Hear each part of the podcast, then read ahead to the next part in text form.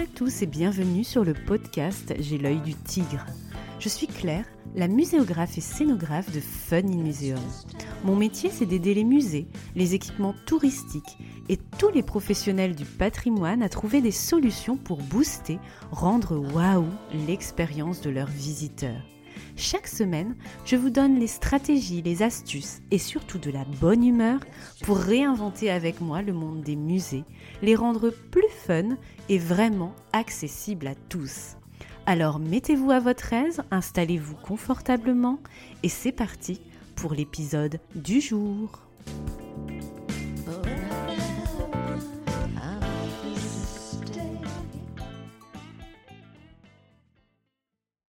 La la la la la la la. Bonjour, vous écoutez l'épisode 21 de J'ai du tigre. Et oui, à chaque début d'épisode, je fais mes petites vocalises et je danse devant mon micro pour être certaine d'être dans un bon mood avec de l'énergie et de la bonne humeur. Bon, d'habitude, je coupe mes vocalises au montage, mais bon, j'avais envie de vous montrer un peu les coulisses du podcast. Car c'est vrai qu'on parle de choses sérieuses ici, de muséographie, de scénographie, de méthodologie, mais on est aussi là pour passer un bon moment, n'est-ce pas?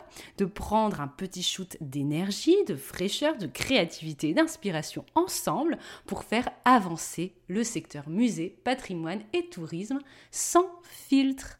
Je dédicace cet épisode à Anne-Sophie du collectif La Lucarne en Suisse, pleine de bonne humeur, elle aussi, avec qui j'ai échangé hier, le 28 avril 2021, et qui m'a dit des choses tellement gentilles et encourageantes pour le podcast. Je ne pouvais pas faire autrement que de lui dédicacer un épisode. Alors merci Anne-Sophie pour ton regard si bienveillant sur tous les contenus que je produis ici, dans J'ai l'œil du tigre, ou encore sur les réseaux sociaux comme Instagram. J'en profite aussi pour saluer tous mes auditeurs suisses au passage. Alors aujourd'hui, on va mettre un peu les pieds dans le plat. Vous savez que je suis une personne assez spontanée, plutôt sans filtre. Si vous ne le savez pas encore, eh bien c'est chose faite. Mon objectif, ce n'est pas de faire du fake, ni au bureau, ni dans la vie, ni dans mon business, car raconter des carabistouilles, être hypocrite ou faire l'autruche, appelez ça comme vous voulez, ça ne fait pas avancer les gens, ça ne fait pas avancer le secteur muséal et patrimonial. Et moi, mon objectif, c'est clairement de faire avancer les choses, de démystifier les concepts, les process, les métiers, etc. Aujourd'hui, on va parler de mythes autour de la création des expositions. Ces dernières semaines, j'ai échangé avec beaucoup de personnes étudiants, jeunes diplômés, des personnes déjà actives dans le secteur de l'exposition.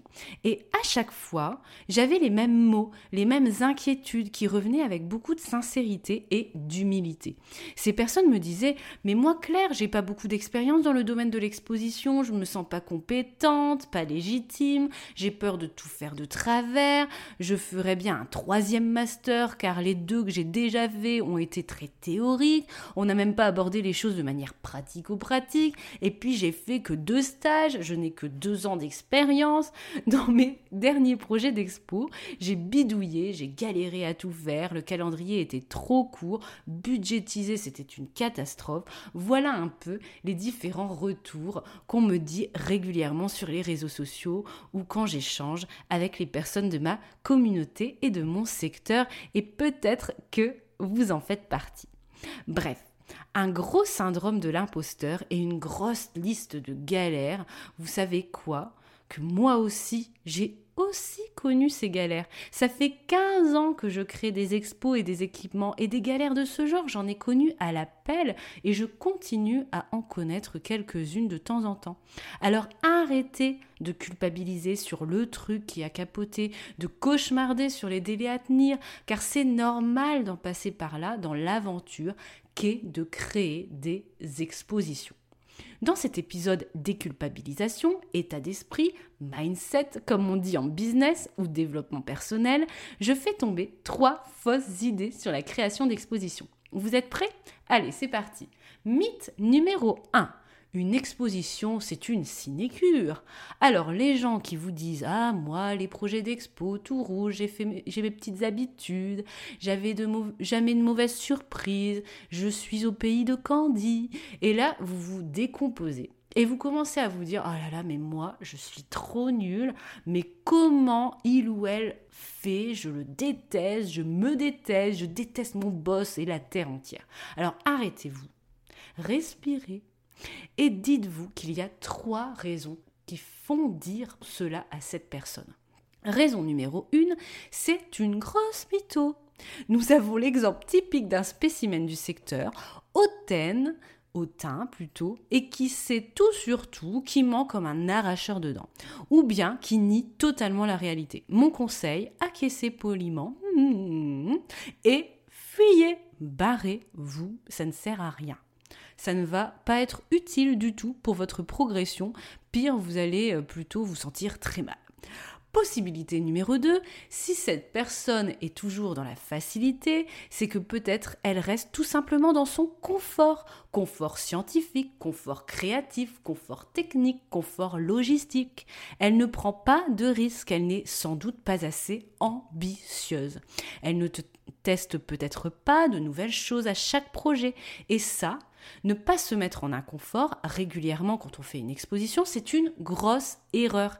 Il faut se challenger dans son travail, oser de nouvelles choses, expérimenter, sinon bonjour l'ennui pour nous d'abord et notre équipe, mais sans doute aussi pour les visiteurs qui verront toujours le même type d'expo, le même type de process technologique, la même façon de rédiger, etc. Bon bref, c'est chiant comme la Si à chaque expo, vous travaillez avec le même graphisme, vous n'avez Dieu que pour les mêmes types de textes, de sujets, de typologie d'objets, pas de risque de technologie, de parti pris, de médiation, de rédaction, alors oui, pas de galère, mais vous l'avez compris, bonjour tristesse, pas de galère à minima, pas assez d'ambition. Retenez toujours ça, pas de galère à minima, pas assez d'ambition. Si c'est votre cas, à la prochaine expo, lancez-vous un petit challenge qui vous fasse un peu dévier de votre zone de confort. Pas besoin de faire ça à chaque fois, à chaque projet, mais au moins une fois sur deux. Allez, promis, on se tape dans la main, vous passez à l'action à votre prochain projet. Si vous n'avez pas eu de galère, c'est que vous n'avez franchement pas été assez ambitieux et assez dans votre zone d'inconfort. Troisième raison que cette personne vous dit ça, c'est qu'elle a une méthodologie infaillible qui lui permet de se préserver des cailloux dans la chaussure. Et là, vous la kidnappez et vous lui soutirez tous ses secrets. non, je plaisante. Je pense plutôt que cette personne a une bonne méthode avec des process bien ficelés, des documents de travail efficaces qui ont fait leur preuve, mais surtout, cette personne voit peut-être les échecs de son projet comme un apprentissage pour faire mieux la prochaine fois. Elle est finalement dans un inconfort confortable. Aujourd'hui, après 15 ans de métier, créer des expos, ce n'est franchement pas une sinécure pour moi. Croyez-moi, ne le pensez pas, car je me challenge constamment, mais en même temps, j'ai su acquérir ce confort dans cet inconfort grâce à un mode d'emploi que j'ai brodé avec mes petites mains et mon petit cerveau au fil des projets. Et ça, c'est vraiment la situation que je vous souhaite à vous aussi. Et dans les prochaines semaines et mois, je vous accompagnerai là-dessus, soyez-en sûrs. Mythe numéro 2, tous les problèmes me tombent dessus. Mais c'est pas de ma faute, c'est encore Vishnu qui m'a puni. Entendez, c'est un élément extérieur, c'est pas moi, c'est lui, c'est le budget, le calendrier, l'élu, Madame Michu, etc. Bref, ce n'est pas de ma faute. Alors ça m'embête de l'avouer, mais quand il y a un truc qui déconne quand on crée une expo, c'est qu'il y a de fortes chances qu'un élément ou plusieurs ait été négligé consciemment ou inconsciemment. Par exemple, si le budget ou le calendrier sont problématiques, ça peut expliquer, s'expliquer par le fait qu'on a arbitré des ambitions trop hautes pour ces deux volets. Moi, ça m'arrive constamment de voir des maîtres d'ouvrage qui ont des ambitions de dingue avec un budget rikiki où on doit tout faire en deux mois, top chrono, après avoir pris six mois à se décider. Eh bien non, ce n'est pas possible. Et ça ne sert à rien d'essayer de faire passer ça avec des forceps où vous allez forcément galérer.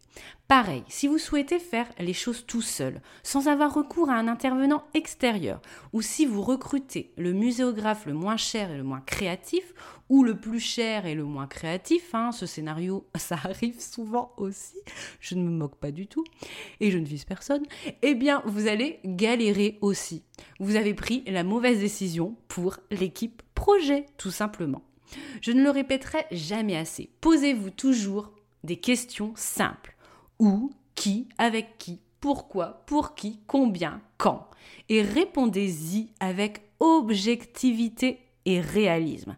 Si vous avez trois mois pour monter une expo, adaptez vos réponses, adaptez votre méthode, adaptez vos ambitions. Quand il y a un problème dans un projet, il faut toujours remonter le fil et se demander pourquoi c'est arrivé et comment vous en prémunir au maximum la fois suivante. Plus de contrôle, plus de rigueur dans les validations, plus d'exigence dans les intervenants, une autre méthode peut-être, moins d'ambition peut-être, plus de temps, etc. Ne blâmez pas la terre entière et essayez de comprendre et de progresser. Je sais que c'est difficile, mais vraiment, pensez-y à chaque fois. Mythe numéro 3, je vais bidouiller et advienne que pourra. Alors, c'est vrai que souvent, faire des expositions, on l'apprend avec l'expérience. Bon, j'ai aussi croisé des personnes qui faisaient ça depuis longtemps, depuis Jack Lang, et c'est brillant d'amateurisme. Pour créer une expo, je pense que vous commencez à le comprendre avec ce troisième mythe, c'est qu'il faut une méthode, un processus étape par étape, où vous vous posez les bonnes questions au bon moment, où vous faites des choix, où vous concevez telle chose, puis ensuite vous passez à l'étape suivante. C'est comme une recette de cuisine. Si vous sautez une étape, pire, vous les mélangez, vous risquez de ne pas avoir le plat que vous attendez et d'avoir une mauvaise surprise en le mettant dans l'assiette. Il m'est arrivé régulièrement de travailler pour une expo et qu'on me dise oh, on n'a pas la liste d'œuvres finie, on peut pas avancer. Ok, mais, mais c'est quoi ce que vous souhaitez raconter étape par étape dans votre parcours? C'est quoi votre concept thématique? L'histoire que vous voulez raconter? Votre visiteur cible? Vos outils de médiation? Au fur et à mesure euh, du parcours, c'est quoi votre synopsis? Non, non, non, non, on finit déjà euh, d'abord la liste d'œuvres, d'abord, d'abord, d'abord. Ok, donc euh, on va faire une expo, on ne sait pas ce qu'on va raconter, mais on collecte des œuvres comme ça, au hasard, ok.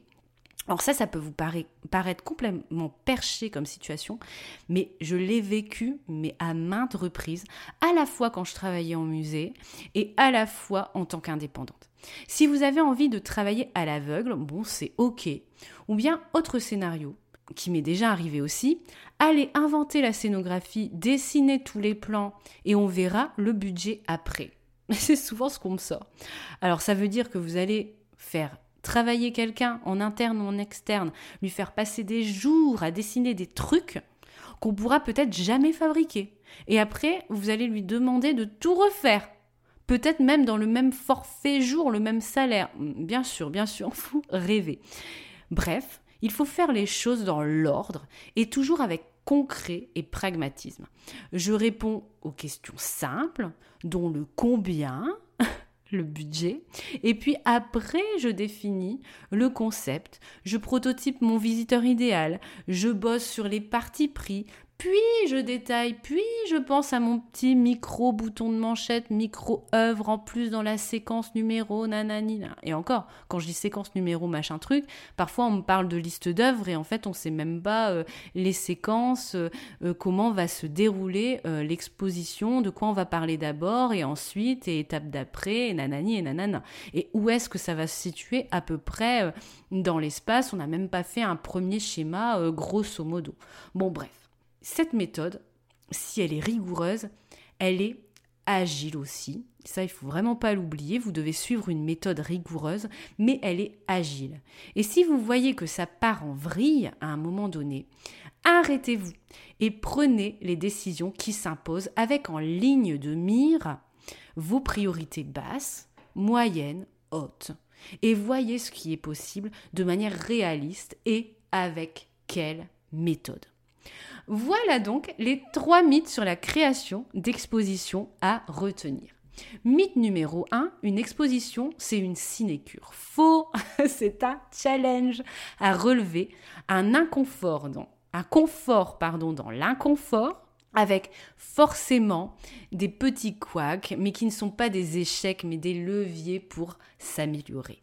Mythe numéro 2, tous les problèmes me tombent dessus, mais c'est pas de ma faute. Faux, et il y a sans doute eu un mauvais choix à un moment donné. Remonter la pelote du couac, non pas pour incriminer les coupables, mais pour éviter certains écueils la prochaine fois. Mythe 3. Je vais bidouiller et advienne que pourra. Faux Pensée, méthode et agilité. Suivez un plan d'action, étape par étape, et adaptez-vous si nécessaire, sans laisser l'improvisation gangréner le projet. Vous pouvez improviser, ça m'arrive à moi aussi, mais c'est pour une action précise, pour une urgence, pour un, vraiment quelque chose qu'il faut régler rapidement, euh, qui ne peut pas attendre, pour trouver une solution adaptée de suite, après une, une solution adaptée et réfléchie de suite. Bref, en conclusion, ce que vous devez retenir de la création d'une exposition, c'est que c'est une aventure avec des rebondissements et des challenges à vous lancer. Et qu'il faut le bon mode d'emploi, la bonne méthodologie pour ne pas brûler les étapes et se préserver des couacs. Car si on brûle une étape, si on n'arbitre pas clairement sur certaines choses, qu'on zappe des objectifs, c'est là qu'on va se reprendre le boomerang, se prendre plutôt le boomerang dans la tronche pour ne pas dire autre chose. Et cette méthodologie, elle ne vous tombe pas dessus en créant des expositions. Arrêtez de penser ça. Mais euh, cette méthodologie, il faut la créer, il faut l'imaginer, il faut la parfaire projet par projet. Vous pouvez faire des expositions depuis 20 ans avec Jack Lang ou votre concours de conservation, quel qu'il soit, et faire preuve d'amateurisme parce que vous n'avez pas de méthode, justement. Vous pouvez faire des expos depuis deux ans avec professionnalisme, car la rigueur, la méthode, le progrès, l'humilité sont vos priorités. J'espère que cet épisode état d'esprit vous a parlé et vous a rassuré ou fait bouger dans vos retranchements, vos frustrations, vos peurs, vos fausses idées, vos mythes. Si vous avez aimé partager cet épisode sur les réseaux sociaux, par mail, WhatsApp et compagnie, grâce aux outils de partage de votre plateforme d'écoute, je vous remercie. Je remercie tous ceux qui prendront le temps de le faire pour faire bouger ce secteur sans filtre. Ce secteur, ne l'oubliez pas, nous appartient. Il n'est pas immuable. On ne doit pas se, coller dans, dans des cases préexistantes. C'est à nous de modeler ce secteur et de faire de changer plutôt les choses, pas faire changer les choses, mais de changer les choses pour le tirer vers le haut ensemble. À bientôt sur J'ai l'œil du tigre. Je vous souhaite une bonne matinée, bonne après-midi, soirée, où que vous soyez. thank you